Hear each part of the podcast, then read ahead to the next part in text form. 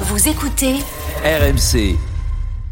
On passe à- l'écho, Manu. Le nombre de faillites augmente de manière malheureusement spectaculaire en France. Oui, c'est vrai, hein, presque 58 000 en 2023, c'est 36% de plus qu'en 2022, nous dit le cabinet euh, Altares. Il s'agit d'une des pires euh, années euh, depuis 30 ans en matière euh, de faillite. C'est un peu moins qu'au moment de la crise financière de 2008-2009, c'est un peu moins qu'au moment de la crise européenne de 2013, mais c'est à peu près autant qu'au moment de la crise pétrolière et de la guerre du Golfe de euh, 1993. Ça va continuer?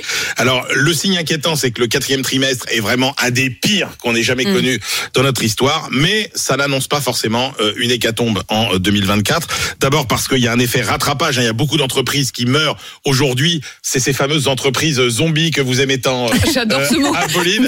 Ces entreprises qui ont été portées à bout de bras avec Sauf toutes que c'est pas marrant les pauvres parce que c'est vrai que c'est des entreprises Oui, mais c'est des qui, entre- étaient, qui étaient quand même sous, sous perfusion. D'accord, Apolline, mais c'est des entreprises qui, en temps normal, de toute façon, n'auraient pas euh, Survécu. Donc Mm. voilà, donc là, il y a un effet euh, rattrapage. Ensuite, euh, bah, on voit que le pic de difficulté de remboursement des prêts garantis par l'État est derrière nous, que les contrats d'énergie qui pèsent lourd hein, dans les comptes des entreprises sont de plus en plus souvent quand même euh, renégociés, que les difficultés de trésorerie commencent à s'atténuer. Bref, la Banque de France n'est pas extrêmement pessimiste. Mais ça va quand même avoir un impact sur l'emploi. Alors euh, oui, puisque 250 000 emplois quasiment ont été euh, menacés en 2023, c'est deux fois plus qu'en euh, 2022. Alors est-ce que le chômage va arrêter de baisser? Oui, c'est probable. Est-ce qu'il va fortement remonter? Sans doute pas, parce que les projets de recrutement sont toujours là. Prenez euh, ce que disent les PME interrogées par la Banque Palatine euh, la semaine euh, dernière. 82% des entreprises envisagent de maintenir leurs effectifs. Il y en a que 5% qui prévoient de les réduire. Donc, c'est plutôt une bonne nouvelle. Et puis surtout, n'oublions jamais que nous sommes à des niveaux de création d'entreprises